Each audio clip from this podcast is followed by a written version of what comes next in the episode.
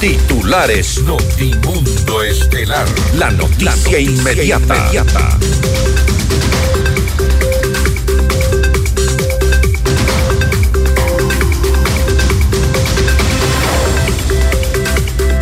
El gobierno afirma que si no sube el IVA no se sabrá hasta cuándo se podrán pagar los sueldos en el sector público. La Asamblea Nacional presenta la Agenda Parlamentaria 2023-2025 con más de 100 proyectos de ley. La Contraloría usa inteligencia artificial para verificar declaraciones juramentadas de funcionarios públicos. Función de Transparencia y Control Social presentará una ley anticorrupción a la Asamblea Nacional. Dictan prisión preventiva para Fabricio Colón Pico, delincuente prófugo procesado por planificar un atentado en contra de la fiscal general Diana Salazar. La audiencia de juzgamiento de Sebastián Yunda, hijo del exalcalde de Quito, Jorge Yunda, por asociación ilícita, se realizará este 17 de enero a las 8 horas y 30 minutos. El presidente Daniel Novoa se ausentará del país durante tres días debido al nacimiento de su tercer hijo. El 60% de la población de Santa Cruz en Galápagos consume agua contaminada con heces fecales, así lo ha revelado la alcaldesa Fanny Uribe. En el ámbito internacional, el expresidente de Estados Unidos, Donald Trump, gana las primarias electorales en Iowa con el 51% de los votos. En México detienen a alias Poporro, líder de una red de tráfico de migrantes hacia Estados Unidos con el auspicio de Villa Martinica, con la confianza de Rivadeneira Barriga, 40 años de experiencia. Cámara de Comercio de Quito, 116 años contigo. Hospital Metropolitano, tu vida es importante para mí. Programa de información apto para todo público. FM Mundo 98.1 presenta Notimundo Estelar.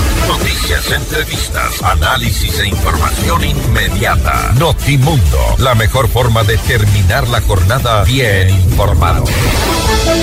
Conducción, Fausto Yepes y María del Carmen Álvarez. Dirección de Noticias, María Fernanda Zavala. Dirección General, Cristian del Alcázar Ponce. Notimundo Estelar.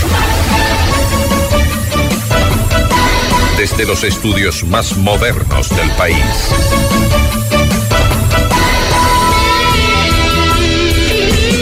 O no el impuesto al valor agregado del 12 al 15% es el debate que se ha generado en el país desde, los, desde varios sectores empresariales, políticos y evidentemente desde la sociedad. La propuesta del presidente Daniel Novoa se discute mientras el gobierno defiende la idea para poder financiar la crisis de inseguridad por la que atraviesa nuestro país.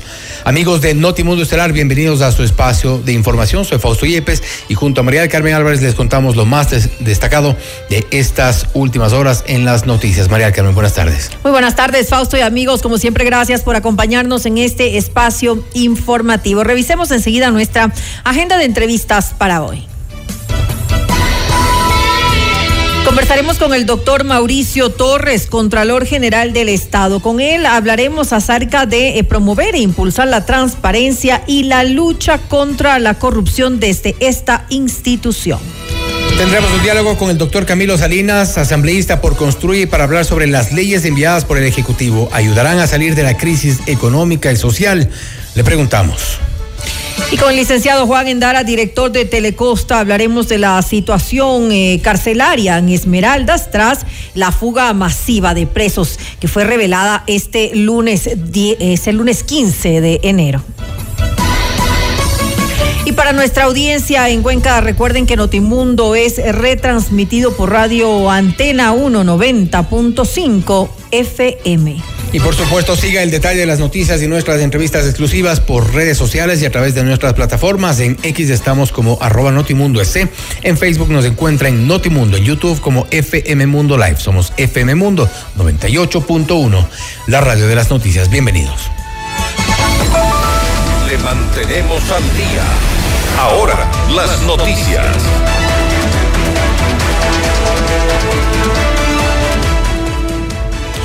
En entrevista para una cadena internacional, el presidente Daniel Novoa destacó la importancia de bloquear el financiamiento del narcotráfico en el país para reducir el poder de los grupos del crimen organizado.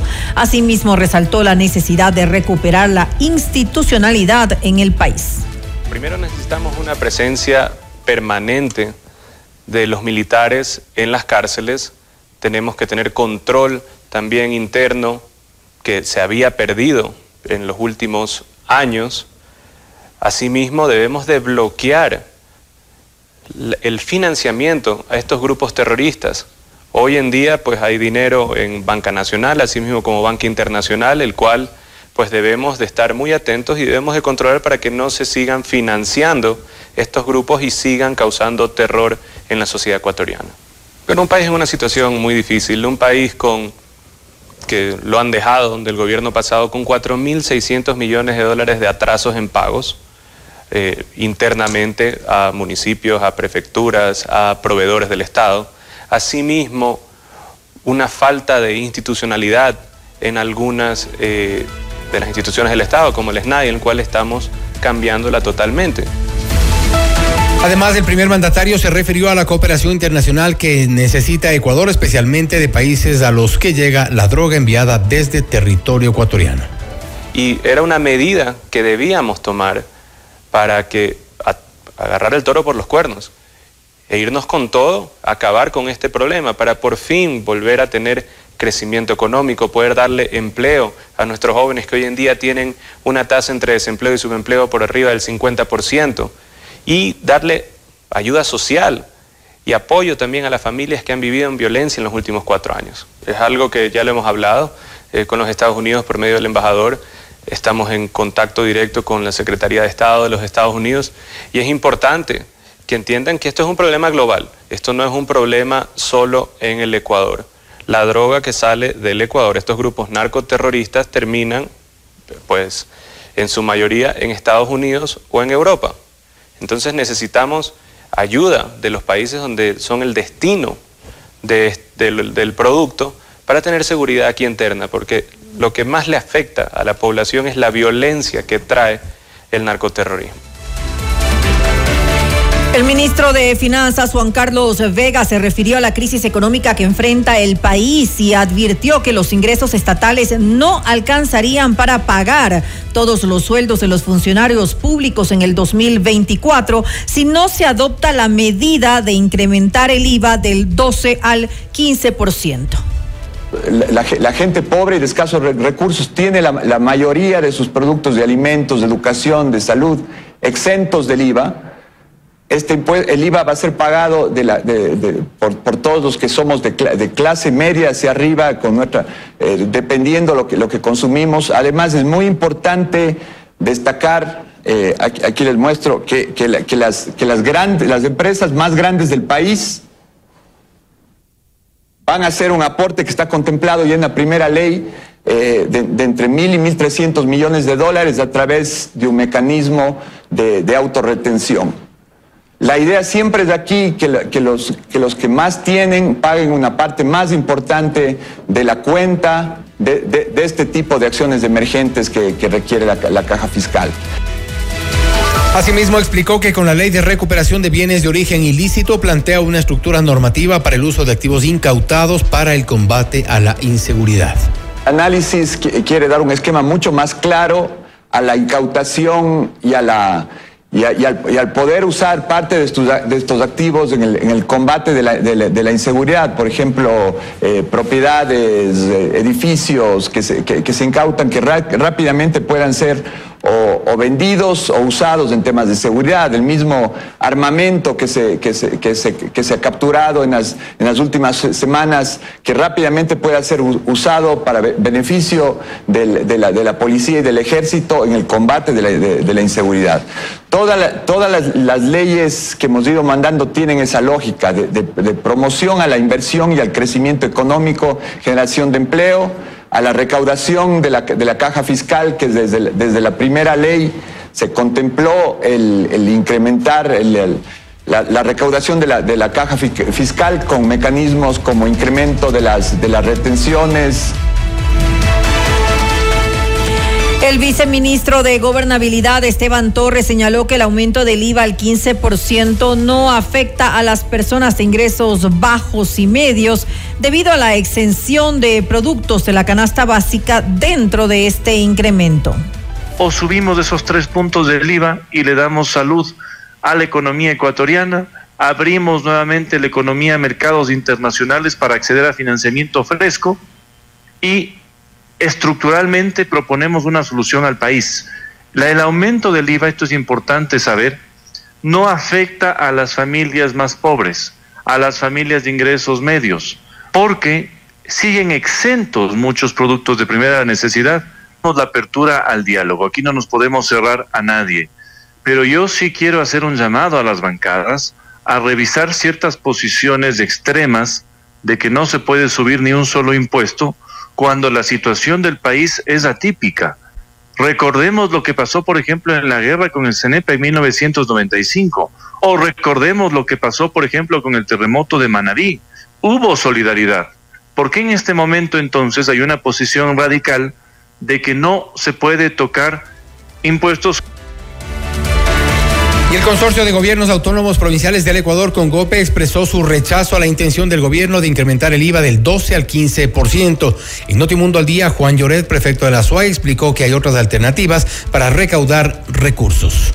Estamos preparando un documento precisamente desde el CONGOPE, eh, sugiriéndole al ministro de Economía y Finanzas, lo sugerimos en, su, primer, eh, en su primera fase, cuando se presente el primer proyecto económico urgente, le enviamos una serie de, planteamientos, como por ejemplo, que haga una revisión del impuesto a la salida de divisas, por ejemplo, que debería regresar al 5% por dos razones lógicas. La primera es evitar la salida de dólares de una economía dolarizada. Cuando usted tiene una economía dolarizada, eh, la única forma de traer dólares a la economía es vía, la, vía exportaciones, las remesas de migrantes, y la segunda razón es porque le permite tener una recaudación inmediata a la vena. El resto eh, se plantean otro tipo de contribuciones especiales, por ejemplo, una contribución especial dentro del sistema financiero. La banca no, no ha perdido ni en el peor momento del país. En Notimundo a la carta, el ministro de esta entidad, Andrés Gushmer, aseguró que están por cubrir el 50% de los valores que deben recibir atletas y federaciones. Alertó además que la actividad deportiva se ha vuelto un botín para grupos delictivos que luchar contra la delincuencia, la violencia, el terrorismo, como lo estamos calificando, porque lo estamos viviendo así hoy en el país, es justamente este tipo de inversión social. Por eso vale la pena también recalcar que esta propuesta del incremento de los tres puntos al, impuesto de valor agregado, al IVA, eh, para luchar contra la violencia y el terrorismo, es también aportar socialmente a proyectos como los que van a nacer. ¿No va a alcanzar?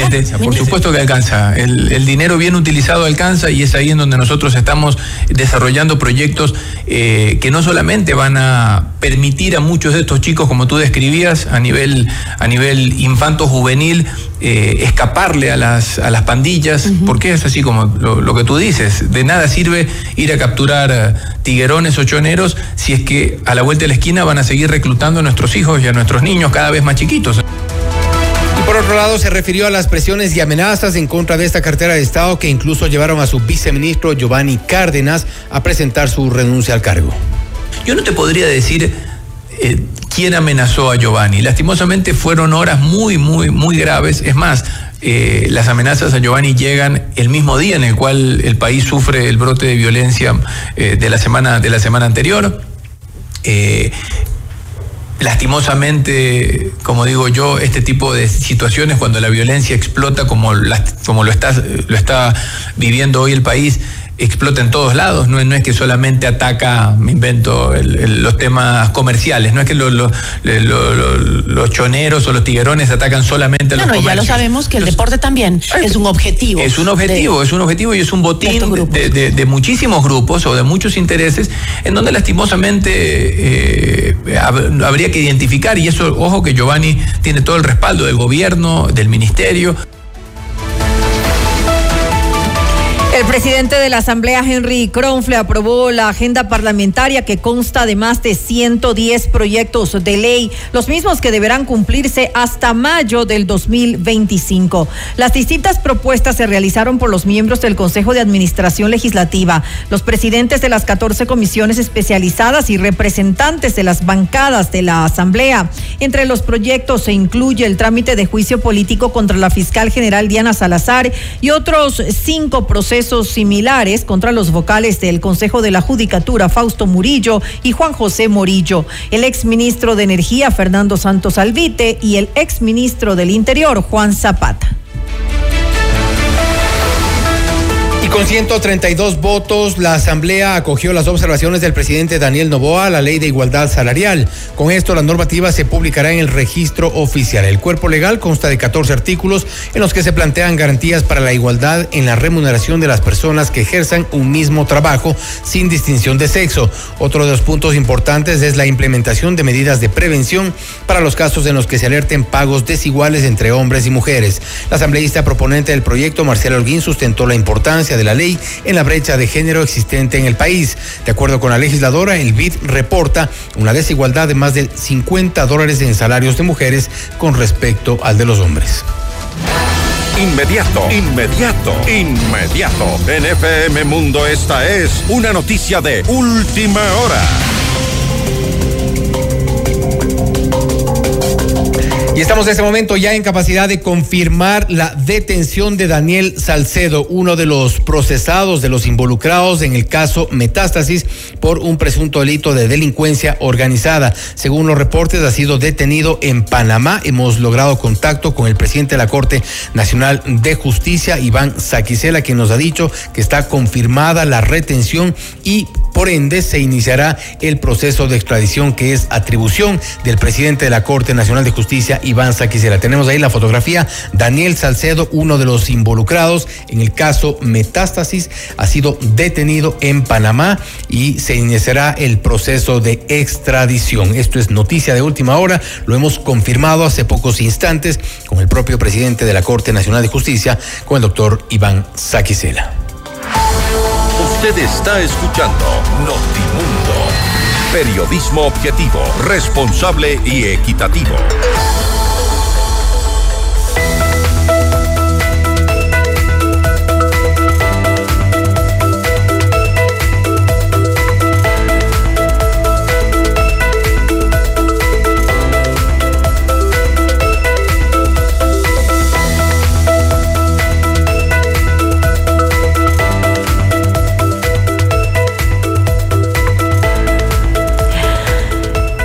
Estilo en Villa Martinica, en una ubicación estratégica de Tumbaco, cerca de absolutamente todo. Desde 184 mil dólares puedes obtener tu casa de tres dormitorios. La podrás personalizar a tu gusto. Disfruta de la naturaleza y fabulosas áreas comunales pensadas para ti y tu familia.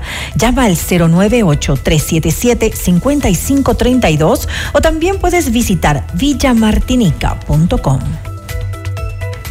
Para casos de cáncer de próstata, lo más indicado hoy en día es la prostatectomía robótica y en el Hospital Metropolitano la hacemos. Consúltanos ya sobre esta tecnología quirúrgica que es la más avanzada del mundo y la tenemos en el Hospital Metropolitano.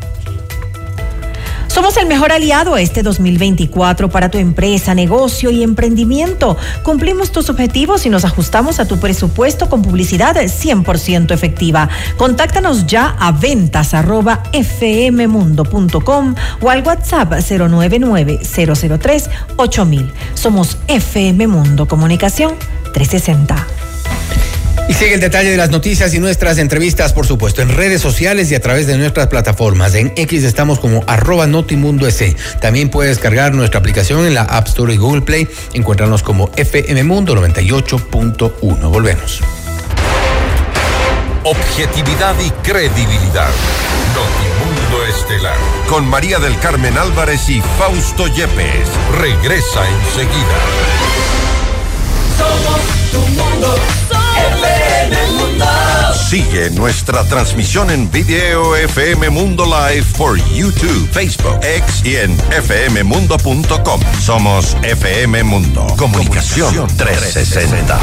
Inicio de publicidad. Porque tu lucha es la nuestra. Llegó el PEDSCAM con inteligencia artificial al Hospital Metropolitano. Gracias a su innovadora tecnología, imágenes exactas e informes confiables, tomaremos las mejores decisiones para un tratamiento óptimo del cáncer, de manera precisa, confortable y con menor exposición a la radiación. Llámanos al 1-800-H-METRO o ingresen en hospitalmetropolitano.org. PEDSCAM del Hospital Metropolitano. Tu vida es importante para mí.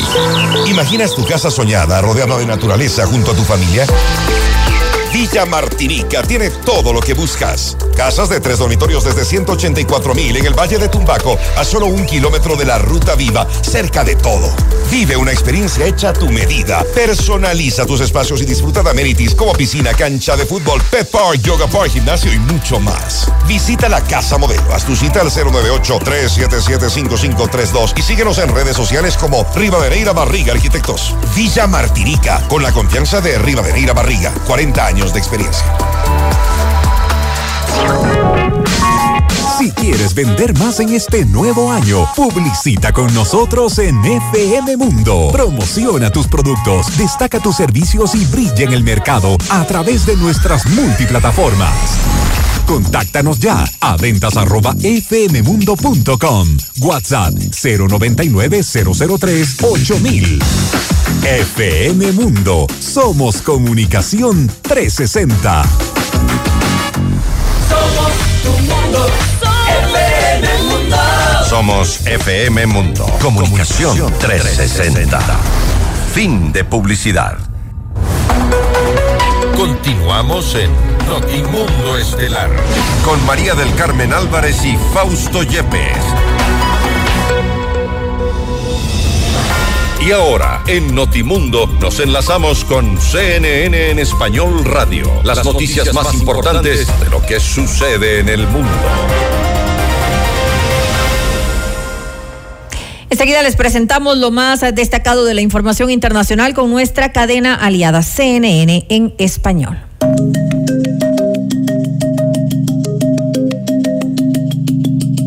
Hola, soy Alejandro Murakami desde la Ciudad de México y estas son las cinco cosas que debes saber a esta hora. Un funcionario de defensa de Estados Unidos dijo a CNN que el ejército de ese país lanzó este martes nuevos ataques contra objetivos hutíes dentro de Yemen, apuntando a misiles balísticos antibuque controlados por el grupo rebelde respaldado por Irán. El funcionario añadió que las fuerzas estadounidenses atacaron y destruyeron cuatro misiles balísticos navales que estaban preparados para ser lanzados desde áreas de Yemen controladas por los hutíes y que presentaban una amenaza inminente para buques mercantes y de la Armada estadounidense en la zona. Unas horas más tarde, sin embargo, los hutíes lanzaron un misil hacia las rutas marítimas internacionales en el sur del Mar Rojo, alcanzando un granelero con bandera maltesa, indicó el funcionario. El barco no sufrió daños importantes y pudo continuar su viaje.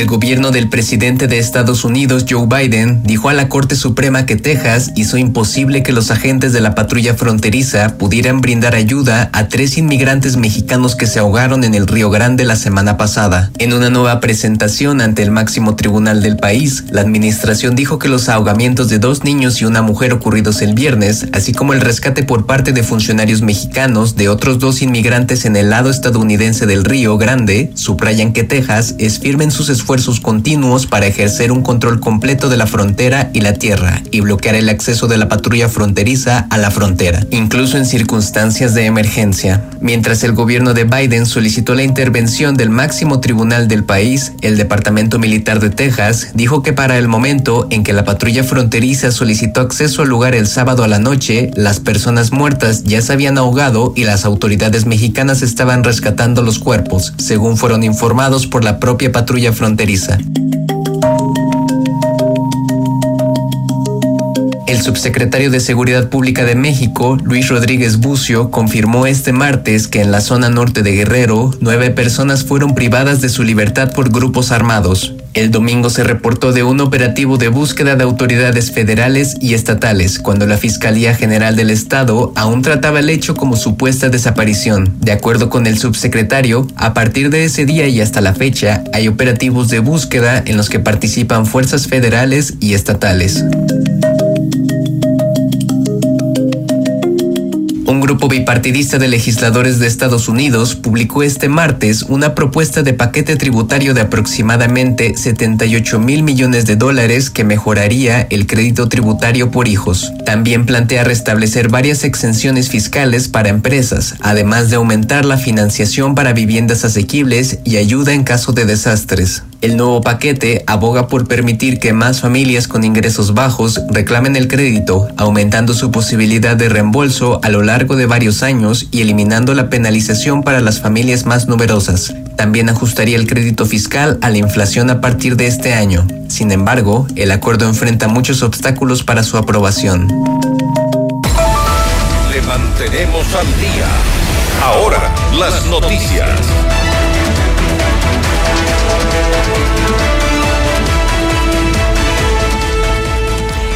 El presidente Daniel Novoa adelantó que el país recibirá una comitiva de Estados Unidos para dialogar con las Fuerzas Armadas y la policía en medio del combate con los grupos declarados como terroristas. Eh, todavía no hemos tenido contacto con, con, los Estados Unidos y la comandante Richardson va a venir acá con una, con una comitiva eh, para hablar con nuestras Fuerzas Armadas y con la policía en los próximos días. No nos han dicho el momento exacto, pero va a ser esta semana. Pero aún así todavía no tenemos una idea clara del paquete de ayuda que va a haber, el cual todavía lo debemos de discutir, porque hay necesidades también para mantener eh, esta guerra. Y asimismo también hay necesidades para tener estabilidad económica dentro del país. Y después Más noticias. Desde el 9 al 16 de enero, alrededor de 1.753 personas fueron detenidas en el marco del Plan Fénix. De esta cifra, 158 fueron capturados por terrorismo tras la intervención de la policía y Fuerzas Armadas en respuesta a la declaración de conflicto armado interno. Como parte de estos operativos, más de 645 armas de fuego, 664 armas blancas y 488 explosivos fueron incautados a escala nacional. Asimismo, se registraron 12 atentados de establecimientos policiales y 13 ataques de infraestructura pública y privada. La ministra de Gobierno y del Interior, Mónica Palencia, se refirió a la situación de inseguridad que enfrenta el país e insistió en que el crimen organizado se encuentra a todo nivel.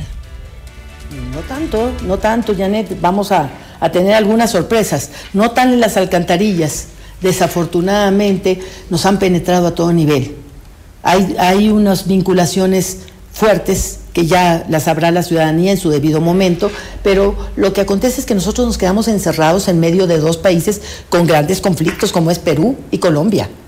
No tenemos las mismas características, indudablemente que no, y a lo mejor para ellos podría haber sido más fácil. O para el mismo Salvador, yo insisto, Salvador, Honduras y Guatemala tenían los maras y los pudieron dividir entre maratruchas y los M18. Tenían esta especificación y con la ley antimaras ellos clasificaron totalmente a los grupos. Nosotros no tenemos esos. Y tenemos inclusive ya eh, jóvenes que se identifican con orgullo y se etiquetan ellos mismos, yo me pertenezco a tal o cual grupo. Nosotros tenemos que rescatar a nuestros niños de esos etiquetamientos. Esa es la labor de fondo que tenemos. Además, se refirió a la fuga de Fabricio Colón Pico, peligroso delincuente que habría planificado un atentado en contra de la fiscal general del Estado, Diana Salazar, y alias Fito, líder de la banda delictiva de Los Choneros. Todas las investigaciones que tienen que ver con ellos está manejándolas la policía con carácter extremadamente reservado. No podría compartir ninguna noticia sobre ellos. Pronto tendremos algunos avances una hipótesis, aunque ella me dice que no me va a dar mayor detalle. No la tengo. Hay, hay una hipótesis de que, eh, eh, de que Fito estaría en Cali, o sea, ni siquiera en las montañas del Putumay, Cali, bailando Janet, Janet, tengo todos los días comunicaciones que me dicen que está en Cali, que está en Manta, que está en Puerto Viejo, que está en El Oro, que está en Perú, otros me dicen que se fue a México, que está en Medellín. Bueno, no hay nada. Es lo más complejo. Es lo más complejo. ¿Y tendremos noticias pronto? ¿Qué, qué dice la inteligencia? No puedo, no puedo revelar nada. Perdóneme, no Janet. Finalmente, Mónica Palencia aseguró que el número de homicidios diarios se ha disminuido. Eh, tenemos buenas noticias, las comparto con usted, Janet.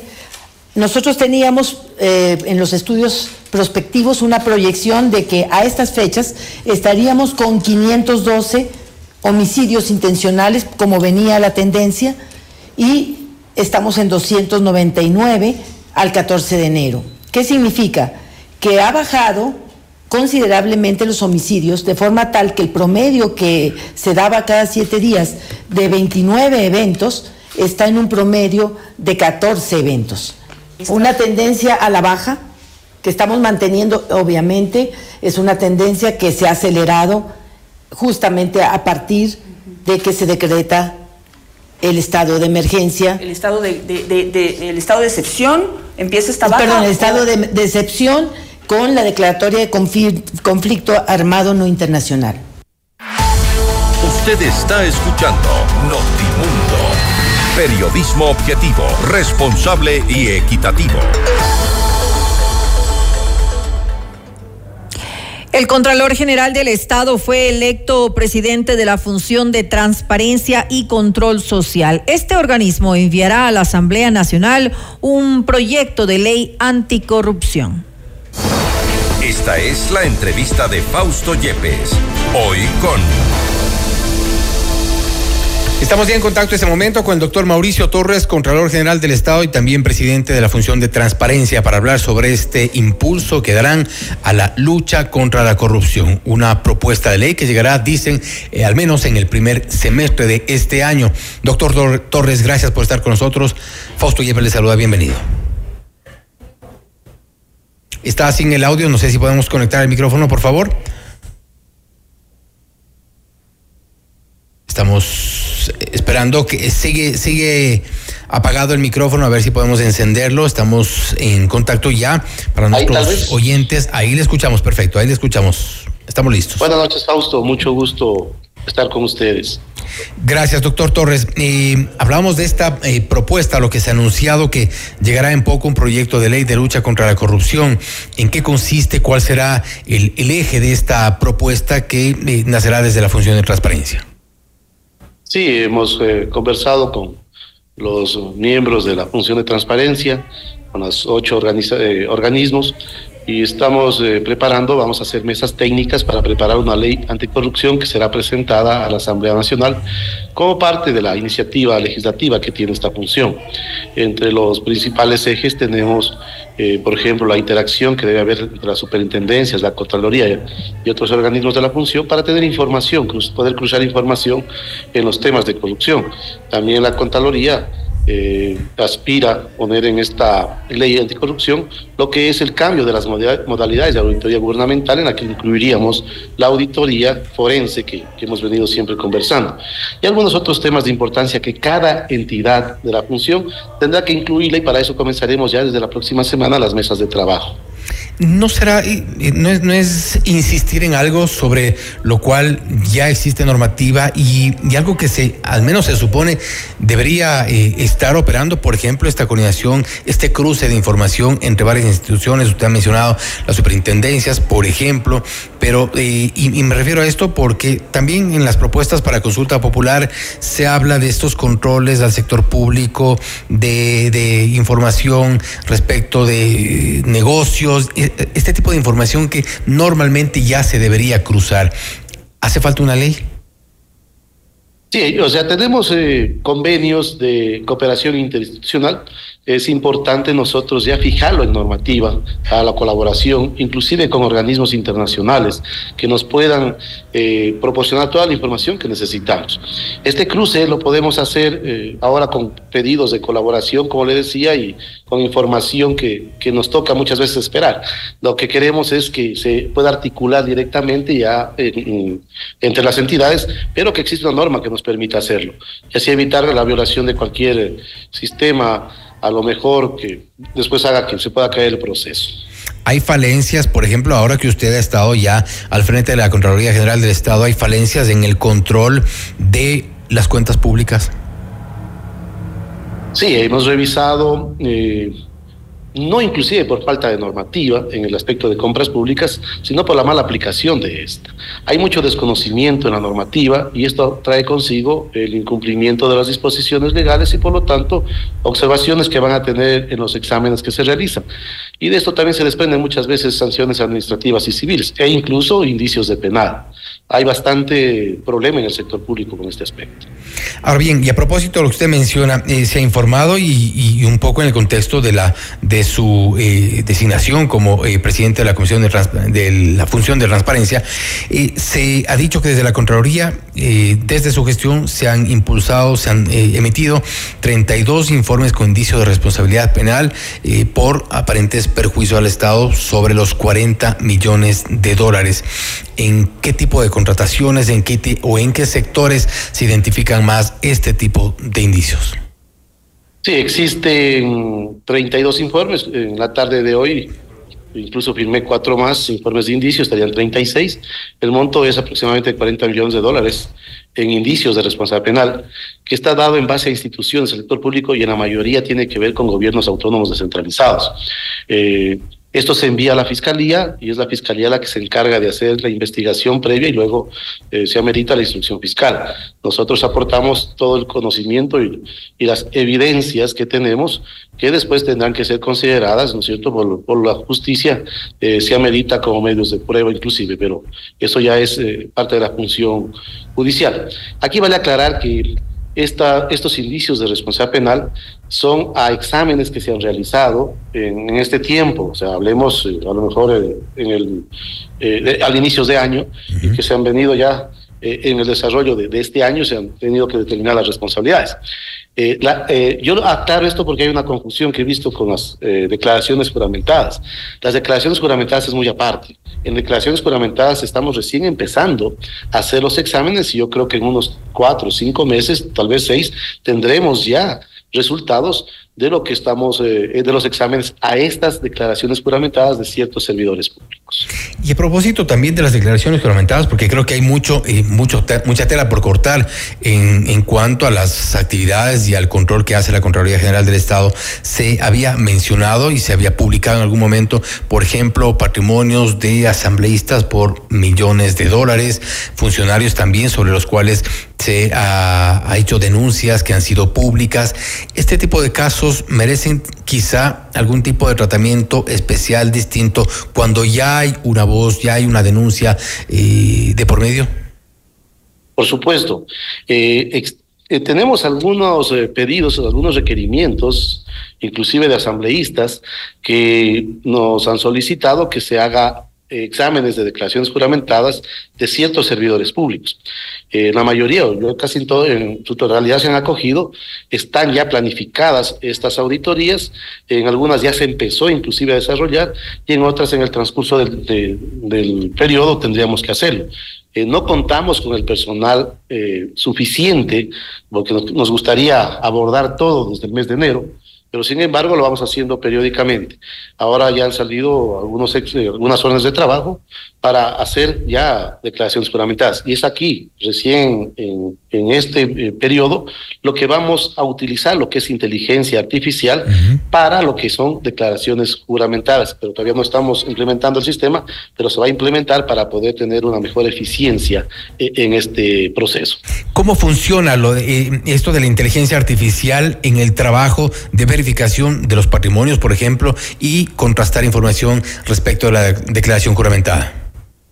de acuerdo al sistema que deberíamos utilizar eh, en forma posterior, aquí nosotros incluimos los ciertos datos que nos requiere el sistema y en base a eso, eh, esta nueva tecnología nos determina cuáles son los servidores que amerita el examen. Y así evitamos desperdiciar recursos humanos, especialmente con servidores que a lo mejor no tienen aumento o disminución de patrimonio.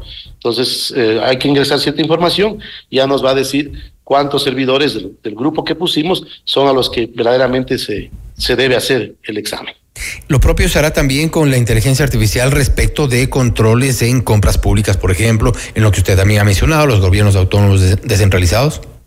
No, no tenemos eh, preparado todavía el sistema para esto. Eh, estamos recién trabajando en lo que es para declaraciones juramentadas, pero ojalá a futuro, eh, con mm, aportes a lo mejor de, países hermanos, podamos también llegar a tecnificar en esos sistemas y así también a utilizar recursos. Preocupa también, eh, doctor eh, Torres, lo que ocurre en la función judicial. Una de las propuestas del presidente Novoa en, el planteamiento de consulta popular que ha hecho es, por ejemplo, revisar el patrimonio de jueces y funcionarios judiciales. No obstante, esa es una función que también, eh, cuya atribución tiene la, Contraloría General del Estado. ¿Hay quizá alguna deficiencia o usted en el corto tiempo de gestión ha encontrado deficiencias en este análisis, tomando en cuenta todo lo que hay en el contexto del caso Metástasis. Jueces, asistentes judiciales con movimientos seguramente de varios cientos de miles de dólares que ni de lejos se compadecen con eh, los ingresos.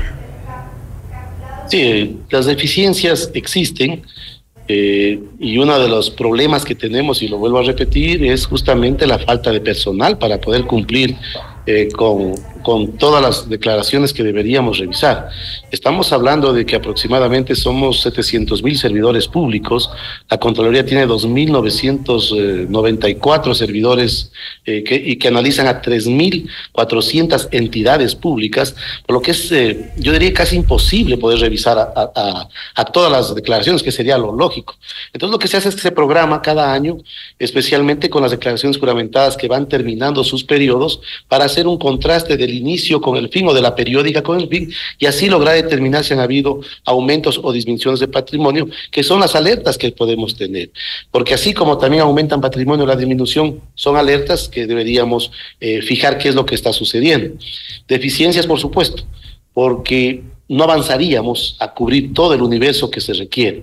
Eh, la consulta popular, en la, en la pregunta 8, si mal no recuerdo, establece hacer eh, un examen de declaraciones juramentadas a los servidores de la función judicial, pero también en este aspecto sí da los recursos para 10 meses y con eso poder, ¿no es cierto?, trabajar eh, en lo que más se puede y podríamos cubrir en este aspecto con en base a la pregunta, podríamos cubrir todos los servidores que nos van a requerir en la consulta popular. Es decir, doctor Torres, usted apoya esa pregunta en la consulta popular, tomando en cuenta que, eh, a pesar de que la Contraloría General del Estado tiene ese tipo de atribuciones. Por supuesto, porque aquí nos daría la parte de, yo diría, el apoyo en la parte de recursos para poder eh, realizar la tarea que deberíamos hacerla normalmente cada año, que la hacemos inclusive, pero no en su totalidad por la falta de recursos que se darían en la pregunta número 8. Hay deficiencias, por ejemplo, y con esto termino, doctor Torres, en eh, volviendo un poco al cruce de información, porque también eh, se ha cuestionado de alguna forma eh, la acción de la unidad de análisis financiero y económico en el sentido de que hay muchas economías que no han, no han sido detectadas, muchos movimientos quizá que aparentemente no han sido detectados desde la UAFE y ahora los vemos ya, eh, en algunos casos incluso involucrados en el caso de metástasis. Claro, cada entidad realizamos los diferentes eh, niveles de control de acuerdo a nuestras competencias. Lo que sí yo pido y, seguiré pidiendo es tener, eh, inclusive con la ley podríamos hacerlo, pero en la actualidad deberíamos yo creo que cruzar información tendríamos que unirnos los entes de control para hacer ese cruce que nos permita prevenir más que todo antes que después tendría que sancionar. Porque sí existen a lo mejor servidores públicos que nosotros no conocemos, pero a lo mejor los movimientos bancarios pueden determinar de que está, eh, de que está habiendo un, un movimiento bien raro que puede traer después consecuencias y nosotros ni siquiera estamos enterados para poder ceder con una acción tal vez de control en las declaraciones juramentadas. Es evidente. Ese cruce de información es muy importante. No lo tenemos en la actualidad como convenio, sino que tenemos muchas veces que en el examen solicitar eh, información. No es un pedido normal, o sea, un cruce normal de información, sino cuando se hace exámenes solicitamos y, se requiere la información y nos la pueden brindar. Lo importante sería tener constantemente para estar cruzando, eh, si es posible, cada semana y así ver y, y, prevenir lo que puede suceder después. ¿Usted ha sentido esa falta de coordinación entre las instituciones y los entes de control?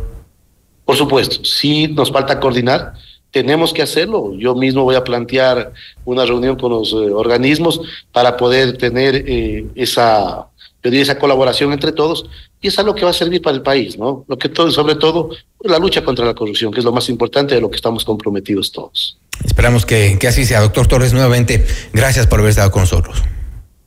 Gracias a ustedes y siempre a las órdenes. Gracias. Ha sido el doctor Mauricio Torres, Contralor General del Estado, hablando sobre el impulso que darán a una ley anticorrupción. Dice que será una herramienta adicional para luchar en contra de la corrupción y también poderle dar herramientas a la Contraloría General del Estado y a los entes de control en la verificación de ciertas economías que eh, pudieran tener eh, movimientos inusuales. También ha reconocido la falta de coordinación entre las instituciones y los entes de control puesto que ese cruce de información se demanda constantemente. Ha dicho que ojalá pueda hacerse una coordinación y un cruce de información semanal para poder detectar ciertos focos y casos de corrupción que puedan ser posteriormente denunciados y judicializados.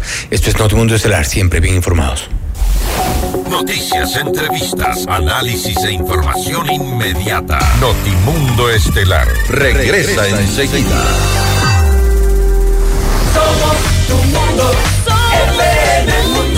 Mira nuestros mejores contenidos. Suscríbete gratis a nuestro canal de YouTube FM Mundo Live. Somos FM Mundo. Comunicación 360. Inicio de publicidad. La Cámara de Comercio de Quito y la empresa eléctrica Quito lideran la campaña Ecuador Ahorra. Transforma tu consumo hoy y asegura un mañana lleno de energía para todos. Apaga las luces innecesarias, desconecta dispositivos en modo de espera, optimiza el uso de electrodomésticos y adopta iluminación LED. Con un ahorro estimado de tan solo 2 dólares por planilla, en cada empresa lograremos alcanzar un ahorro colectivo del 20%, cifra necesaria para revertir la situación actual. Un mensaje de la Cámara de Comercio de Quito. Somos el mejor aliado este 2024 para tu empresa, negocio y emprendimiento. Cumplimos tus objetivos y nos ajustamos a tu presupuesto con publicidad 100% efectiva. Contáctanos ya a ventas arroba fmmundo.com. WhatsApp 099 003 8000. Somos FM Mundo. Comunicación 360. Somos tu mundo. FM Mundo. Somos FM Mundo. Comunicación 360. Fin de publicidad. Continuamos en Notimundo Estelar con María del Carmen Álvarez y Fausto Yepes. Y la Asamblea Nacional tiene en sus manos dos proyectos de ley enviados por el presidente Daniel Novoa. Uno propone aumentar el IVA del 12 al 15% y otro la recuperación de activos de origen ilícito en la contratación pública. La noticia requiere profundidad. En Notimundo están los protagonistas de la noticia. En los estudios de FM Mundo nos acompaña el doctor Camilo Salinas, asambleísta por Construye, para hablar sobre las leyes enviadas por el Ejecutivo. ¿Ayudarán a salir de la crisis económica actual?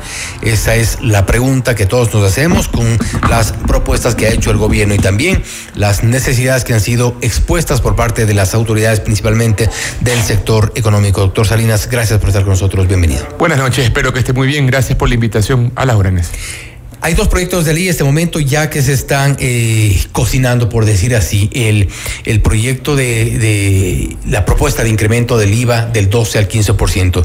Quizá la que ha generado mayor debate, la que ha generado mayor eh, resistencia también en un sector de la sociedad, no en todos, pero ¿cuál es la, la lectura que tienen ustedes desde Construye? ¿Esto va a solucionar los problemas? Bueno, como bancada hay que ser claro y puntual al Ecuador.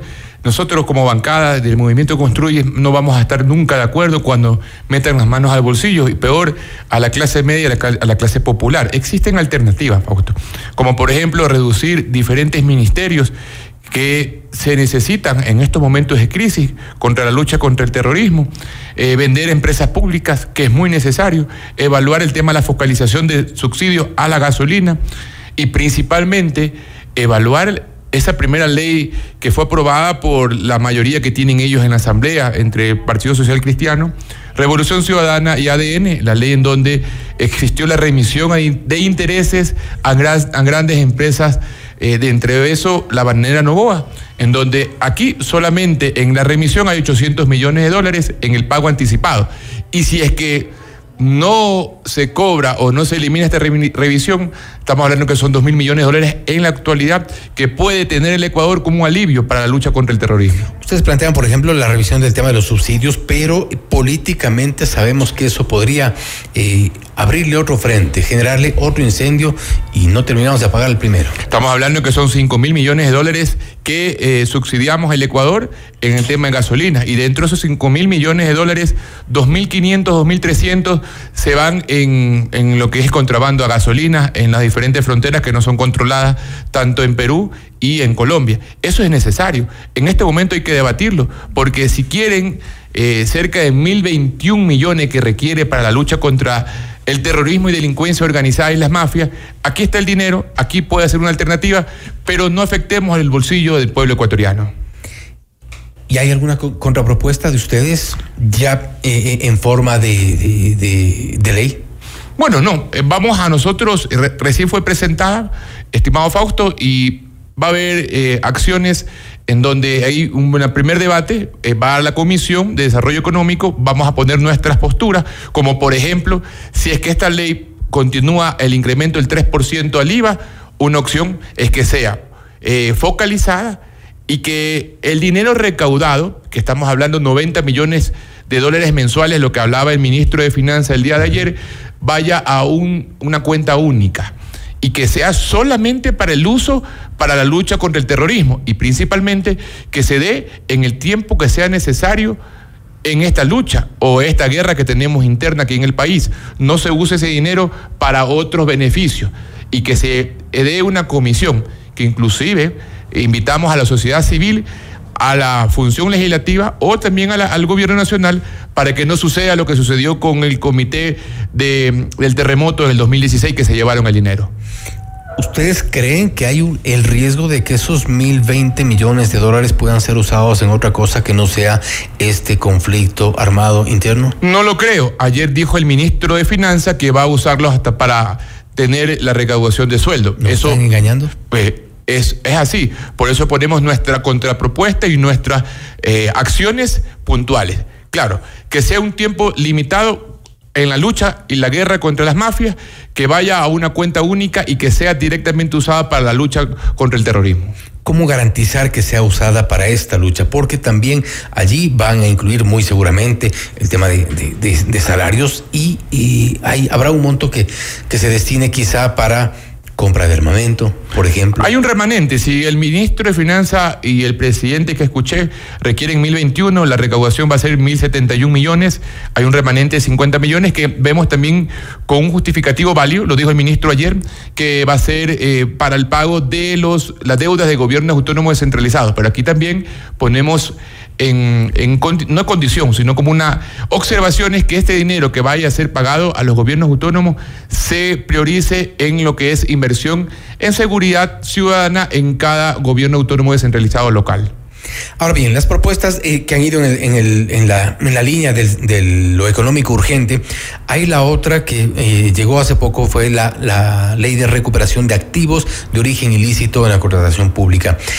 ¿Cuál es la lectura que ustedes tienen de esta propuesta? Porque parece interesante, incluso eh, tiene cierta eh, coincidencia con un planteamiento para la consulta popular. Correcto, aquí hay dos, em, dos tesis, ¿no? Hablamos, o dos em, propuestas. La primera, la consulta popular, y la segunda, que es una ley económica urgente en donde va a ser la recuperación de activos.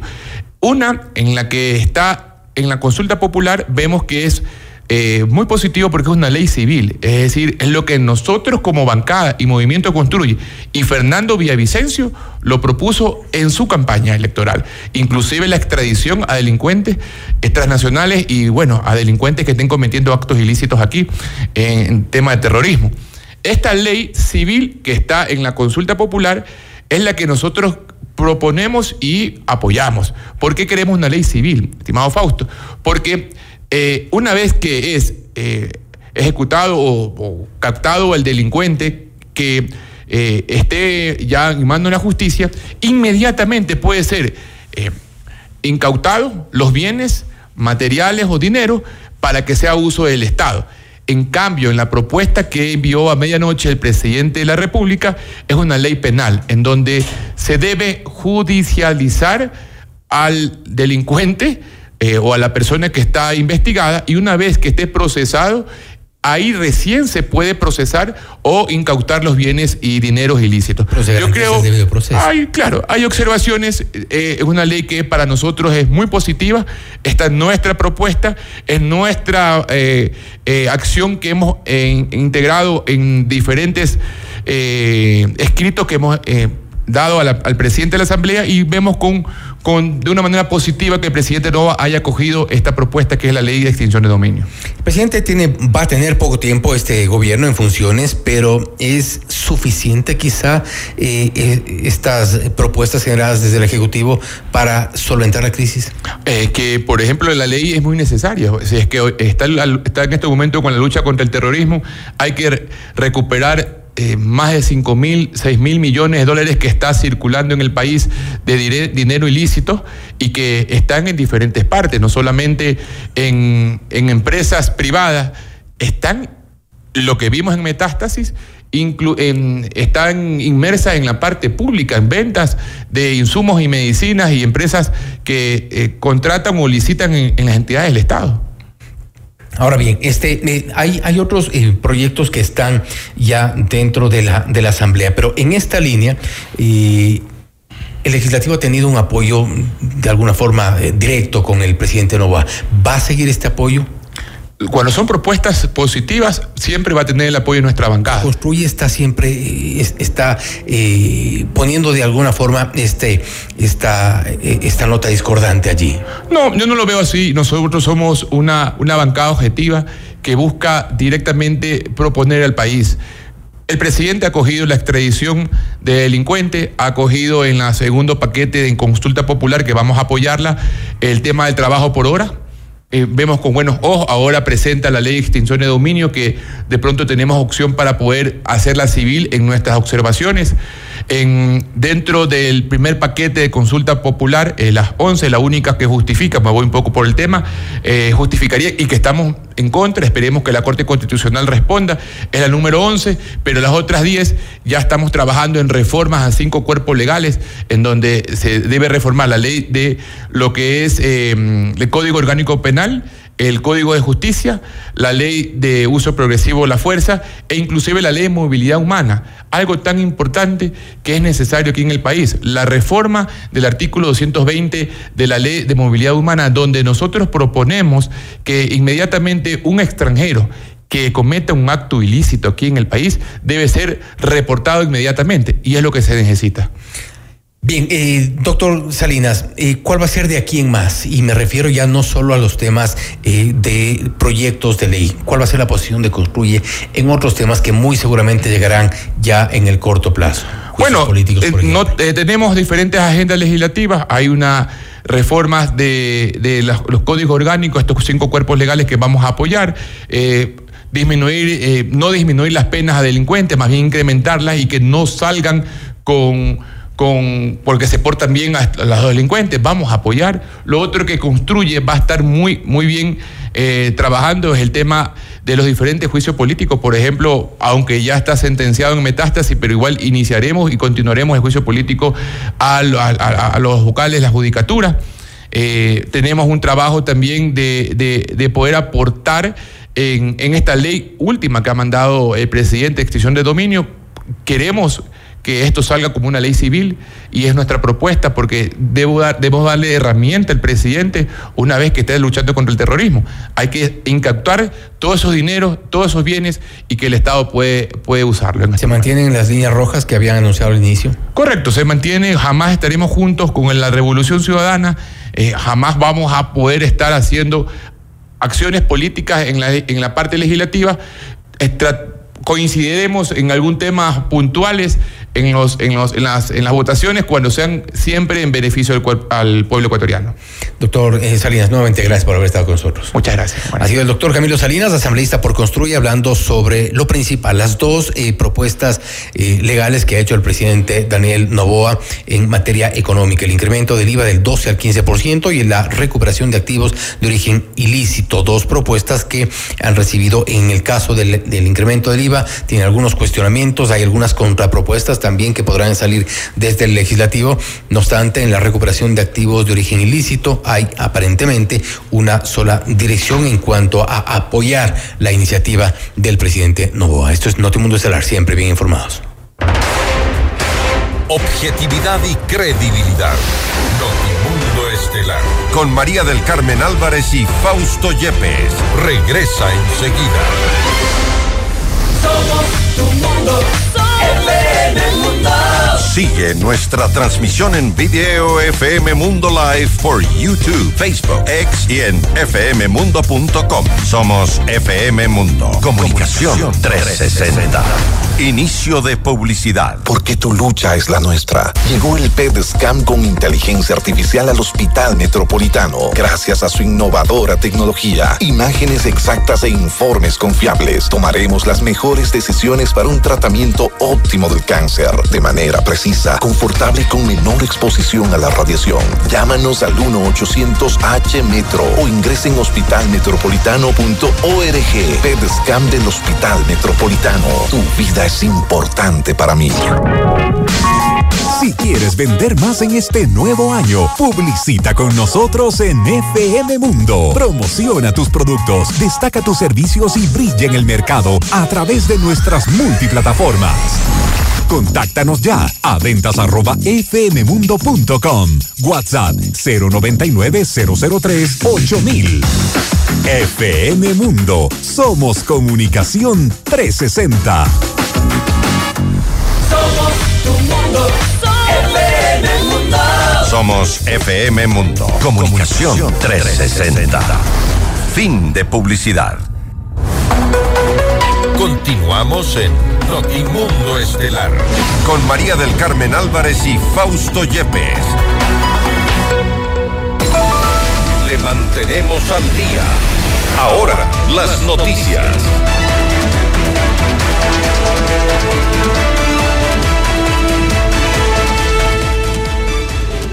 La policía realizó un operativo de seguridad en el sector eh, San Roque, en el centro de Quito, en donde encontró 130 tacos de dinamita abandonados. El comandante de la policía en Quito, Wilson Pavón, explicó que el material fue dejado por supuestos desconocidos al pie de la puerta principal de una unidad de policía comunitaria del sector. No, existen las cámaras y al momento se encuentra ya el equipo investigador con Fiscalía, por cuanto se encuentra abierta ya una, investigación previa para este, alimentar todos los diferentes eventos que se ha dado en la ciudad de Quito. Y esto es lo que Policía Nacional en este momento está realizando. Este material fue, fue ya remitido, fue trasladado por el Grupo de Intervención y Rescate a el lugar específico para que pueda realizarse la destrucción controlada de estos elementos. A las 23 horas es cuando nosotros en el patrullaje observamos la presencia de estos elementos de las emulsiones ya al interior y también esta bolsa color blanco que se encontró en el exterior de la, de la unidad de policía comunitaria. En el marco de la declaratoria de conflicto armado interno en el país, Quito, Guayaquil y San Borondón representaron el 50% de las emergencias atendidas por el ECU 911. Así lo indicó en Notimundo a la carta Marco Garnica, subdirector general de la entidad. tema de los incidentes que nosotros tenemos para coordinar las emergencias desde el ECU 911. Eh, y lo más importante, lo que voy a indicar a usted y a la ciudadanía, nosotros tenemos personas armadas, incendios, amenazas de bomba, personas heridas por armas de fuego, todo lo que corresponde al tema de seguridad ciudadana. Esos son los incidentes y nosotros tenemos eh, estadísticamente por día cada uno de los reportes que desde la ciudadanía se eh, que se comunican al ECU 911. El tema- El tema es que nosotros tenemos registrado como, eh, de acuerdo a nuestros centros, eh, la, la, la mayor cantidad de emergencias coordinadas es en Quito, en Guayaquil y San Borondón. Tenemos, esto nos conlleva al 50% de las emergencias totales que se han registrado a nivel nacional. Por otro lado, señaló que existe un gran número de alertas falsas que en medio de la situación de inseguridad del país podrían ralentizar la asistencia a casos que requieran de atención inmediata. Llevamos como el 50% aproximadamente, entre el 50 y 52% de terminamos el, año de llamadas falsas. Ahora como usted bien lo dijo, en este estado de alerta, en este estado de excepción que nos encontramos, pues se vuelve mucho más conflictivo. Y usted bien lo manifestó, mi estimada Giselle. Detrás de una llamada de, emergencia falsa puede haber emergencias reales, emergencias que necesitan la atención por parte de los eh, de las eh, de los grupos de socorro sí y como le digo sí han incrementado las llamadas sí y, y, puede ser pues que eh, se se tome estas llamadas falsas o también llamadas sin interlocutor que se pueden tener para desviar el trabajo real que están haciendo nuestras fuerzas armadas policía nacional Además, el subdirector del ECU 911 hizo un llamado al gobierno para que entregue los recursos necesarios para enfrentar el conflicto armado interno. El costo, el costo, y esto es muy importante también, y por eso se pide la colaboración ciudadana, la colaboración de todos los entes que participan en esto para poder obtener los recursos necesarios, sí, y, que puedan, y que, y con, con los cuales se puede enfrentar el tema del conflicto armado, se puede enfrentar el, el cambio de una cámara. Para nosotros, y de acuerdo a, los informes. Es decir, ¿tiene que pagar la comunidad el cambio de la cámara o la instalación? O sea, todo eso, todo eso le cuesta, Giselle. El tema de mover el poste, el tema de mover la no, cámara. Yo entiendo, pero lo tiene que pagar quién, la comunidad, porque hay una tasa de seguridad en Quito. ¿No incluye eso? E, exactamente. O sea, todo, todo eso, eh, eh, eso se viene al tema del eh, presupuesto general del Estado. Nosotros, usted conoce, somos parte del Ejecutivo y ese presupuesto hay que contar. Hoy no lo tenemos. Como le decía Gisela, son cerca de 10 mil dólares que significa mover una cámara. Entre 6 mil, 10 mil dólares dependiendo del trabajo y la obra civil que se tenga que hacer. Otra información, una jueza dictó prisión preventiva contra Fabricio Colón Pico por presunta intimidación. También dispuso medidas de protección a favor de la fiscal general del Estado, Diana Salazar. Alias Capitán Pico escapó de la cárcel de Riobamba el pasado 8 de enero y fue identificado por la fiscal Salazar como el responsable de planear un atentado para asesinarla. Luego de dos años de que Sebastián Yunda, hijo del exalcalde de Quito, Jorge Yunda, y su tío César Yunda, Pancho, fueron eh, llamados a juicio por asociación ilícita. Se fijó al 17 de enero para evacuar la etapa de juzgamiento en contra de los procesados. Yunda y su tío habrían aprovechado las relaciones familiares y de amistad en el municipio de Quito, liderado por el exalcalde destituido, Jorge Yunda, para gestionar contratos relacionados a temas de seguridad, entre otros. En el 2022, el juez Máximo Ortega emitió el auto de llamamiento a juicio luego de que se determinaran serias presunciones de la existencia del delito de asociación ilícita y de la participación de los procesados en los hechos. Ahora la diligencia de juzgamiento se resolverá a las 8 y 30 de la mañana en el complejo judicial norte. Luego de que se confirmara la muerte de Johnny Caiza, principal sospechoso del femicidio de Leti Cando, la fiscalía anunció el inicio de una investigación previa para determinar las causas del fallecimiento. Esto ocurrió luego de que el abogado de Caiza confirmara el deceso de su defendido en la cárcel de El Inca, en Quito. De acuerdo con el parte policial, la muerte se dio por un edema agudo de pulmón producto de una intoxicación. Desde el 16 hasta el 18 de enero, el presidente Daniel Novoa estará en Miami, Estados Unidos, debido al nacimiento de su tercer hijo. A través del decreto 117, el primer mandatario anunció al jefe de seguridad, Juan Godoy, como parte de su comitiva que lo acompañará en territorio norteamericano. En el documento se detalla que los viáticos y gastos del traslado serán cubiertos con cargo al presupuesto de la institución a la que pertenece el integrante de la comitiva de mantener reuniones con representantes de empresas internacionales en Ecuador, la canciller Gabriela Sommerfield señaló que el país es víctima del narcotráfico, que lo utiliza como una zona de tránsito.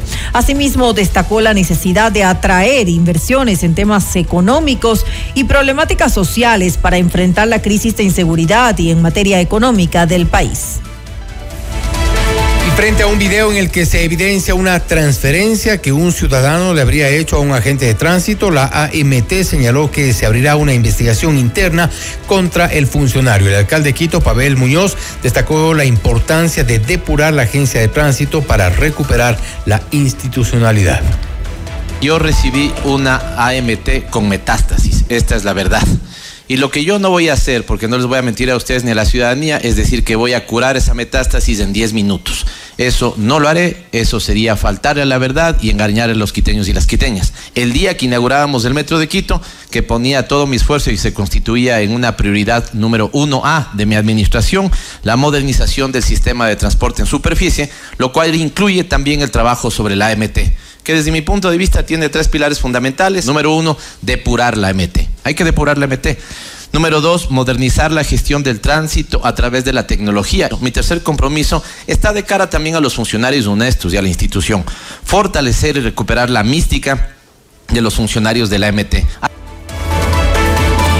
El municipio de Guayaquil anunció que aproximadamente 13.4 millones de dólares fueron recaudados en el cobro del impuesto a la renta. De acuerdo con la alcaldía, dicho monto supera en un 10.7% al registrado en el mismo periodo del 2023, cuando se alcanzaron 12.1 millones de dólares. Asimismo, la municipalidad informó que el horario para el cobro de prediales se realizará hasta el 19 de enero en, eh, desde las 7 horas hasta las 17 horas.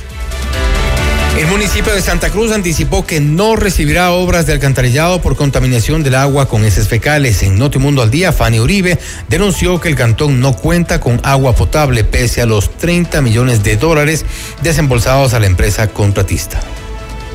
El día de ayer se llevó la audiencia en forma telemática y aquí quiero dar un agradecimiento público al AME que estuvo con amicus curae, el AME, eh, la Procuraduría General del Estado, un ex asambleísta, otros abogados en la que intervinieron y el gas municipal, por supuesto, que presentó las pruebas contundentes.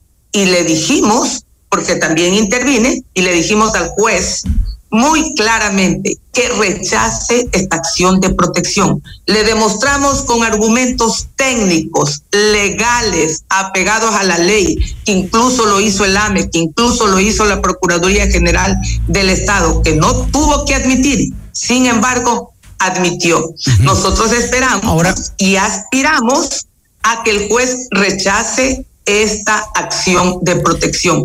Por Dios, no puede ser que en pleno siglo XXI nosotros estemos tomando agua con heces fecales. Usted está escuchando Notimundo. Periodismo objetivo, responsable y equitativo. El Servicio Nacional de Atención Integral a Personas Adultas Privadas de la Libertad de SNAI confirmó este lunes que 48 internos se fugaron de la cárcel número 2 en Esmeraldas. Vamos, la noticia requiere profundidad. En Notimundo están los protagonistas.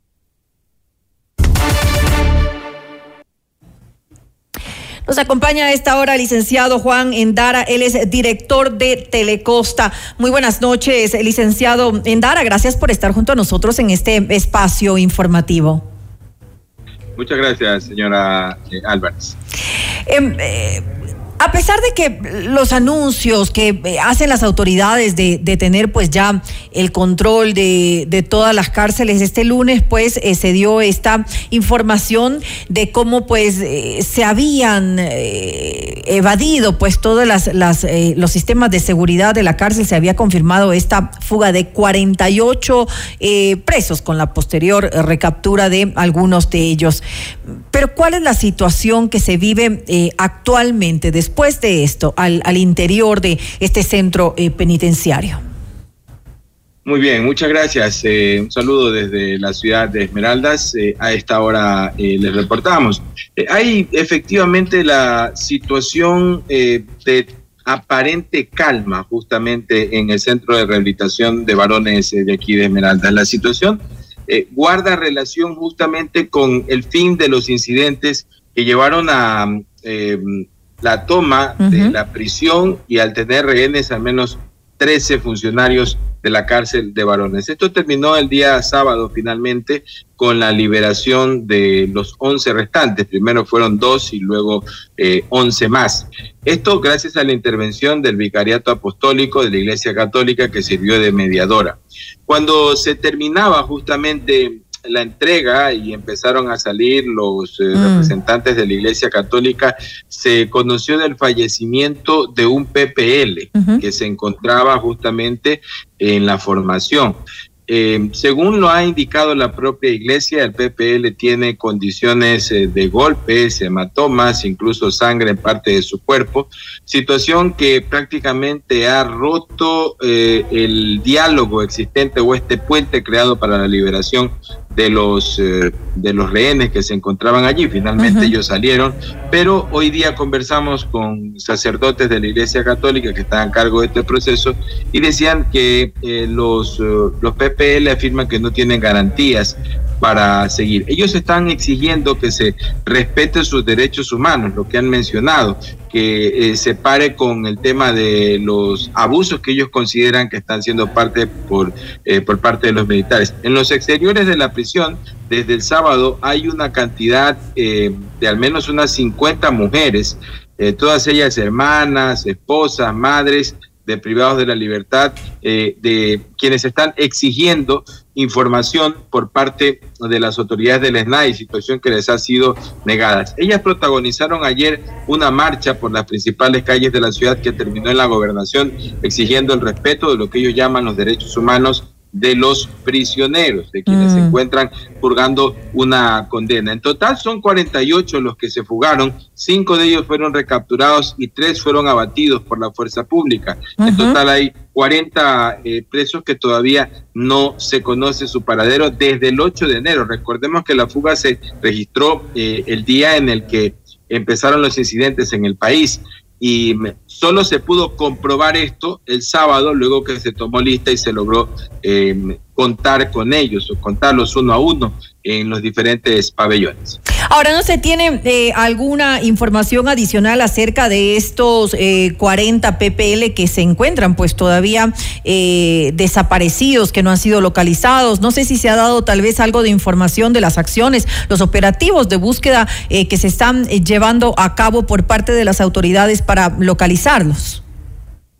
Bien, en esta ciudad se ha intensificado el patrullaje en lo que tiene que ver con miembros de la Fuerza de Tarea Conjunta que tiene elementos de la Armada del Ecuador y también del Ejército Ecuatoriano. Hay una unidad de aeropolicial que continuamente está haciendo eh, vigilancia desde el aire y apoyando las operaciones terrestres que se realizan en lugares determinados. Se presume que los captura, los fugados de la cárcel ya no están en la localidad, sino que se encuentran en parte del área recurrente a Viche, entre Viche y Quimidé, que es una zona un poco selvática, más de, de campo, eh, en lo que tiene relación también a plantaciones, fincas, etcétera, que están eh, por este lugar. No todos pertenecen a grupos delictivos, hay muchos que están purgando por condenas por otro tipo de acciones. Eh, sin embargo, hay muchos que han sido catalogados de alta peligrosidad. Pero hasta el momento, la Policía Nacional ni la Fuerza de Tarea Conjunta ha mencionado eh, si eh, ha logrado capturar ya a estos 40 o al menos parte esenciales. Se está tras las pistas, se tiene la información, pero hasta el momento, recordemos que ya han pasado eh, prácticamente ocho días de este suceso y hasta el momento no se ha logrado de estos 40 que faltan eh, retornarlos a prisión. Y tampoco se ha entregado, me imagino, eh, algo de información acerca de la identidad de ellos, sobre todo de los que, eh, como lo decíamos hace un momento, son de alta peligrosidad, porque cuando salen a las calles, ahí ellos no piensan en los derechos humanos de los ciudadanos. O sea, cuando son presos, ahí sí, hay que respetar los derechos humanos de los presos. Pero cuando ellos salen a las calles, los derechos humanos de nosotros los ciudadanos, obviamente no van a ser respetados por estos delincuentes. Así que no sé si de alguna manera se, se ha logrado difundir información de, de, al menos eh, estos, los de gran peligrosidad, para que los ciudadanos también estén atentos, ¿no? Bien, ellos han eh, realizado la difusión eh, por medio de chats de prensa de la identidad de estas 40 personas, incluso de los abatidos y de los recapturados. Eh, sin embargo, eh, no se ha mencionado cuáles son de alta peligrosidad o de medio de baja peligrosidad. Sin embargo, extraoficialmente nosotros conocimos que hay cabecillas de eh, ciertas células de grupos delictivos que operan en esta ciudad que han salido de prisión. Em, dado el incremento, y esto es un tema que realmente llama la atención en función de lo que ha pasado últimamente, eh, se ha provocado un desplazamiento masivo de delincuentes que tenían tomado ciertos sectores, sobre todo las riberas del río, eh, las riberas, eh, los barrios de las riberas, perdón, quienes estaban de una u otra forma haciendo mella en el sector, es decir, tenían coaccionadas las personas, ocupaban viviendas, realizaban actividades. Estas personas han abandonado estos sitios. Los reportes que hemos tenido es que producto del accionar de la fuerza pública y de la intervención sobre todo de los militares, eh, se ha eh, podido eh, desplazar, estas personas han huido de estos sectores y, hay, y se respira cierta paz, sobre todo en sitios bastante conflictivos como estos. Sin embargo, los rostros han sido visibles, han sido transmitidos a los medios de comunicación, pero no se ha mencionado el nivel de peligrosidad de cada uno que sería en todo caso importante porque me gustaría también saber, Juan, en, estos momentos, em, ¿qué dicen los, los ciudadanos ¿no? ante esta situación? Porque eh, estamos hablando de 40 delincuentes que, que, se fugaron de la cárcel, no estamos hablando de dos ni tres, 40. Bien, eh, tengo que mencionar de que hay cierta tranquilidad, se respira cierta tranquilidad, eh, incluso se han aumentado los dispositivos de seguridad hay eh, una lucha interna contra los vehículos, por ejemplo, con polarizados, mm. vehículos sin placas están siendo detenidas, motocicletas sin documentación también están siendo retenidas, están entrando cerca de 60 o 70 motocicletas y vehículos a los patios diariamente entre los dos tipos de, vehículos a, en los patios de tránsito. Los operativos son conjuntos. Aquí no se puede hacer solo operativos de tránsito porque eh, no hay seguridad para los propios agentes, quienes son eh, amenazados por, con conductores, con armas de fuego. Entonces, aquí se hacen operativos conjuntos en los que participan la Agencia Municipal de Tránsito, ah, participan los militares y también policías. Y de esta forma se logra sacar de circulación ciertos vehículos. Tengo que mencionarle que hay cierta paz, cierta tranquilidad que se respira en esta ciudad. Sin embargo, la tranquilidad no ha vuelto del todo. El comercio sigue siendo apenas en un 50, 60%, mm. pero eh, hay eh, tranquilidad. Este tema de los fugados de la cárcel o quienes escaparon no es un tema muy relevante aquí porque se entiende que eh, han huido y están fuera de la ciudad. Eso es lo que siente la gente. No ningún tipo de eh, accionar interno, al menos de lo que se conoce y lo que se tiene evidencia. Y esto eh, responde al desplazamiento de los miembros de los grupos delictivos que han salido y a esconderse en otras zonas, en zonas rurales, según lo mm. mencionó hoy día la policía. Hay cierta paz, cierta tranquilidad en esta ciudad, cosa que no se veía desde eh, hace un par de años. Eh, no se ven muchas motocicletas en la calle, que son el terror, y también no se han mm. registrado hechos eh, criminales, muertes violentas, al menos en las últimas dos horas en la ciudad de Esmeraldas. Es decir, los ciudadanos eh, están de alguna manera confiando en las acciones que están llevando adelante em, las fuerzas de seguridad, tanto policía como militares. La Fuerza de Tarea Conjunta está haciendo una labor que eh, la califican los ciudadanos como muy buena. Están interviniendo a propósito del estado de excepción, de excepción perdón, en sectores y sobre todo una particularidad, vehículos sospechosos son intervenidos de inmediato. Eh, personas sospechosas en horas de la noche son intervenidas de inmediato. Esta ciudad se apaga prácticamente a las 7 u 8 de la noche y únicamente quedan los militares patrullando eh, la ciudad. Personas sospechosas son trasladadas, son investigadas, son cachadas, eh, realizado todo el, el, tema, cosa que genera algo de tranquilidad. Sin embargo, eh, no hemos vuelto todavía a un, a un panorama anterior en el que una ciudad que eh, era hasta muy bohemia hasta horas de la noche, sin embargo ahora a las 7, 8 de la noche se termina prácticamente todo. Pero eh, se nota el accionar de los uniformados, el apoyo aéreo, el apoyo con tanquetas, incluso con gran cantidad de militares que necesariamente eh, realizan los operativos, pero bajo la presunción de que algo ocurre, eh, accionan eh, eh, tratan de detener vehículos, incluso ingresar a sectores y viviendas en las que se presume eh, hay irregularidades. Producto de ello es la incautación de gran cantidad de uh -huh. armas de fuego, proyectiles, municiones y explosivos. Eh, también en las últimas horas eh, la policía lo ha mencionado. Es decir, siguen interviniendo estos, eh, estas eh, zonas donde eh, posiblemente se, se, se, manejan gran cantidad de artefactos explosivos o también pues hay armamento escondido, entre otras cosas.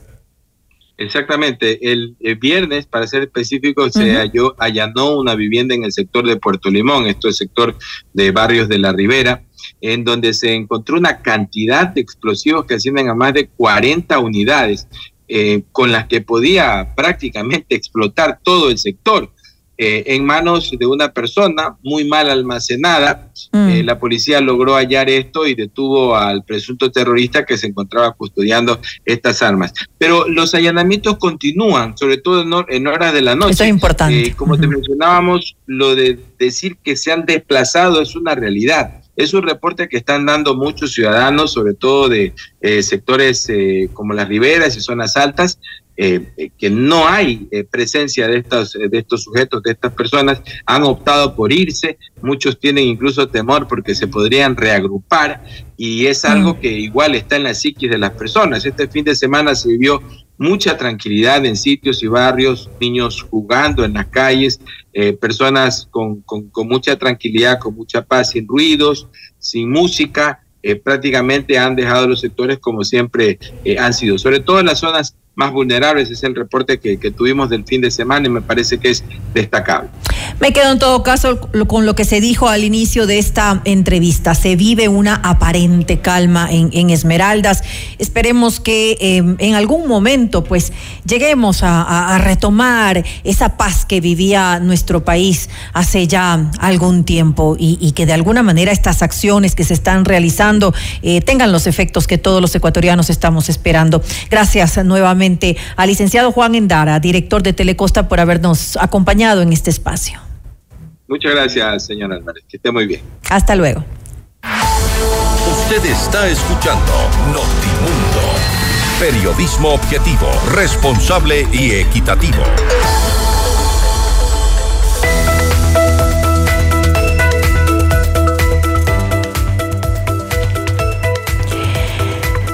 La Cámara de Comercio de Quito y la empresa eléctrica lideran la campaña Ecuador ahorra, apaga las luces innecesarias, desconecta dispositivos, optimiza el uso de electrodomésticos, adopta iluminación LED con una reducción de tan solo dos dólares por planilla. Podremos alcanzar un ahorro colectivo del 20%, que es la cifra necesaria para revertir esta situación. Este es un mensaje de la Cámara de Comercio de Quito. Pícaro Resto Grill es el mejor lugar para un momento entre amigos y familia, con un exquisito menú, variedad de cócteles, música en vivo. Te esperamos desde las 13 horas, de martes a sábado. Puedes disfrutar del lunch Pícaro por tan solo 14 dólares con 99 centavos. Los niños comen gratis y tenemos música en vivo de miércoles a sábado, no cover. Estamos en Cristóbal Gangotena, Isabela Católica. Puedes llamarnos para hacer tu reserva al 099-074-0000. Pícaro, las cosas ricas de la vida. Le mantenemos al día. Ahora, las noticias.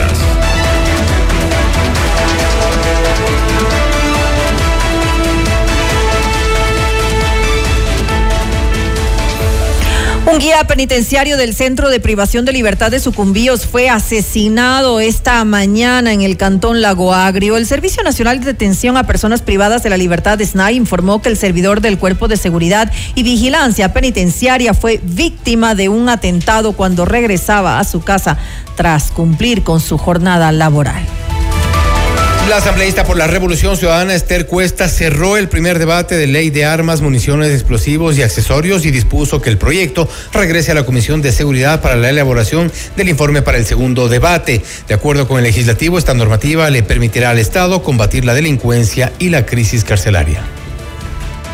No entiendo cómo podemos seguir creyendo que los malos tienen el derecho ilegal de portar armas y los buenos no podemos tener ese derecho. Y los buenos no podemos defendernos, porque ahí estaríamos aparentemente armando un clima distinto al que vivimos. Perdónenme, pero hace rato estamos viviendo este crimen, que es permitir que los malos tengan las armas y que los buenos nos defendamos con una piedra porque ni a puñetes les podemos caer. Perdónenme porque enseguida somos sancionados. Acá no es cuestión de seguir viviendo con una ley de hace 40 años. Acá no es cuestión de si se aprueba o no la tenencia de las armas. Vuelvo a insistir en algo que hablé el día anterior. El problema del Ecuador es el control. A propósito de este tema, escuchábamos al asambleísta Ramiro Vela, quien habló sobre la necesidad de que la ciudadanía porte armas de forma legal y bajo un permiso respectivo. Por su parte, la asambleísta por la Revolución Ciudadana, Sofía Espín, detalló que esta ley podría convertirse en una amenaza y oportunidad para el combate del crimen organizado. Sin embargo, instó a reformar esta normativa. Pero hoy nos encontramos debatiendo uno de los proyectos de ley que debe ser muy pensado, analizado y discutido, pues en un contexto de inseguridad, de desinstitucionalización, de estancamiento económico y de alta pobreza, podría convertirse en una amenaza, pero también podría convertirse en una oportunidad. Hay que recordar, señoras asambleístas, que la ley que queremos reformar tiene más de 40 años en vigencia sin cambios estructurales por lo que no puede responder a las necesidades actuales. Por poner un ejemplo, la, eh, la ley habla del Departamento del Cuarto Distrito de las Fuerzas Armadas, jurisdicción que ya no existe dentro del Comando Conjunto, por lo que muchos trámites quedan en el limbo. Según especialistas consultados, en el Ecuador existen aproximadamente unas 45 mil armas regularizadas, cifra que no se compara con las más de 1.200.000 armas que circulan de forma ilegal. Los acontecimientos más importantes en el mundo se los contamos a continuación. Nelson Bautista, alias Poporro, señalado por más de 15 homicidios y tráfico de migrantes, fue detenido en Cancún. De acuerdo con el Ministerio de Defensa de Colombia, el sospechoso tendría vínculos con los cárteles Jalisco Nueva Generación y Tijuana. La captura del implicado se dio en medio de una operación coordinada por la Policía Colombiana, las Fuerzas Especiales de Reino Unido y la Secretaría de la Marina de México.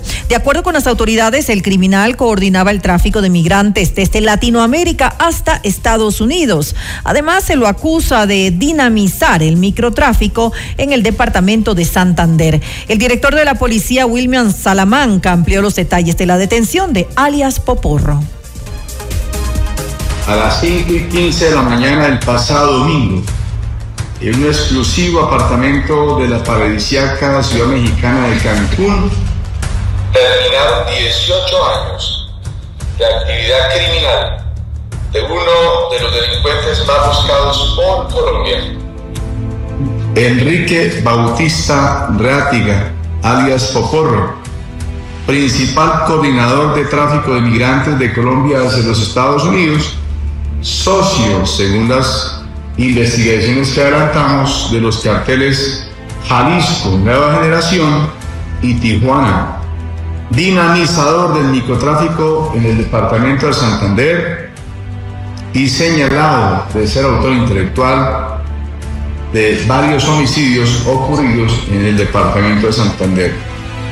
Este tráfico de migrantes, de personas procedentes de Colombia, se daba vía aérea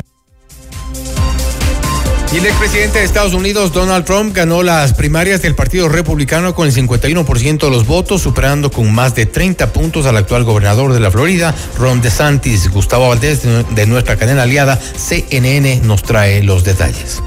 Lo pronosticaron las encuestas y los resultados de las asambleas partidarias confirman que Donald Trump continúa siendo el favorito de la base republicana. El margen de victoria es bastante amplio, superando el 50% de la preferencia en Iowa, dejando a Ron DeSantis y Nikki Haley en distantes segundo y tercer lugar poniendo en duda el futuro de los otros contrincantes. Lo que sucedió el lunes en Iowa fue de verdad histórico. Como pueden ver, el clima fue un factor determinante porque el número de personas que participaron fue muy bajo. Aún así, Donald Trump sale de este primer estado con una gran victoria y en sus discursos demostró algo que no habíamos visto, visto anteriormente, un poco de humildad reconociendo también los esfuerzos de sus contrincantes.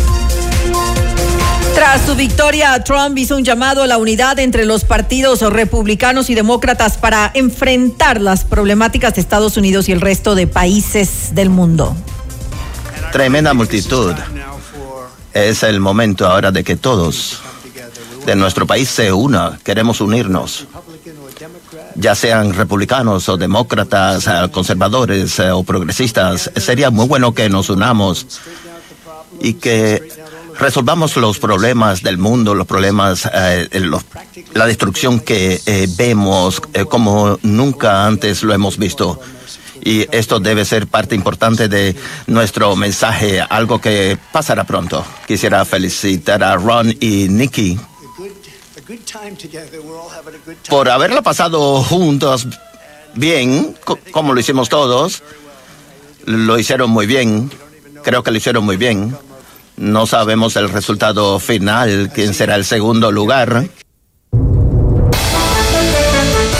Y hasta aquí las noticias en Notimundo Estelar, no sin antes recordarles algo que dimos como una, una primicia al inicio de este noticiero, es el reporte de la retención de Daniel Salcedo, uno de los 39 involucrados en el caso Metástasis. Él ha sido retenido en Panamá, de acuerdo a información que nos pudo confirmar el propio presidente de la Corte Nacional de Justicia, quien ha iniciado ya el, eh, ha, puesto en conocimiento del juez para el inicio del trámite de ex extradición de Daniel Salcedo para que llegue a nuestro país y responda por los eh, casos por los que se le acusa. Entre ellos, el principal hoy por hoy está involucrado en el caso Metástasis. Ha sido capturado Daniel Salcedo en Panamá. Esta es información que pudimos darla al inicio de este noticiero. Al menos algo de noticias que puedan garantizarnos justicia, María del Carmen. Esperemos que responda, ¿no? Eso también es importante. Hasta, hasta verlo, no lo puedo creer. Ver para creer. Exactamente. Hay que ver cómo actúa la justicia en este caso. Exactamente. Como esperamos en todos los casos, que ojalá no nos hagan lo que ya estamos lamentablemente mal acostumbrados. En nuestro país la justicia opera con eh, diligencia para unos casos y con lentitud para otros y también con favoritismo en otros casos. Que sea justicia por sobre todas las cosas. Hasta aquí las noticias. Volvemos mañana con más de Notimundo Estelar. Gracias, como siempre, que tengan una muy buena noche. FM Mundo 98.1 presentó Notimundo Estelar. Noticias, entrevistas, análisis e información inmediata. Notimundo, la mejor forma de terminar la jornada bien informado. Conducción, Fausto Yepes y María del Carmen Álvarez. Ingeniería de sonido, Mauro Olivo. Producción FM Mundo Live, Javier Merino. Coordinación y redacción, Fernanda Utrera. Redacción y redes sociales, Daniel Ocaña. Esteban Cislema. Dirección de noticias, María Fernanda Zavala. Dirección general, Cristian del Alcázar Ponce. Notimundo Estelar. Se prohíbe la reproducción total o parcial de este programa sin previa autorización de FM Mundo. Notimundo Estelar. Con el auspicio de Villa Martirica, con la confianza de Rivadeneira Barriga, 40 años de experiencia. Cámara de Comercio de Quito, 116 años contigo. Hospital Metropolitano, tu vida es importante para mí.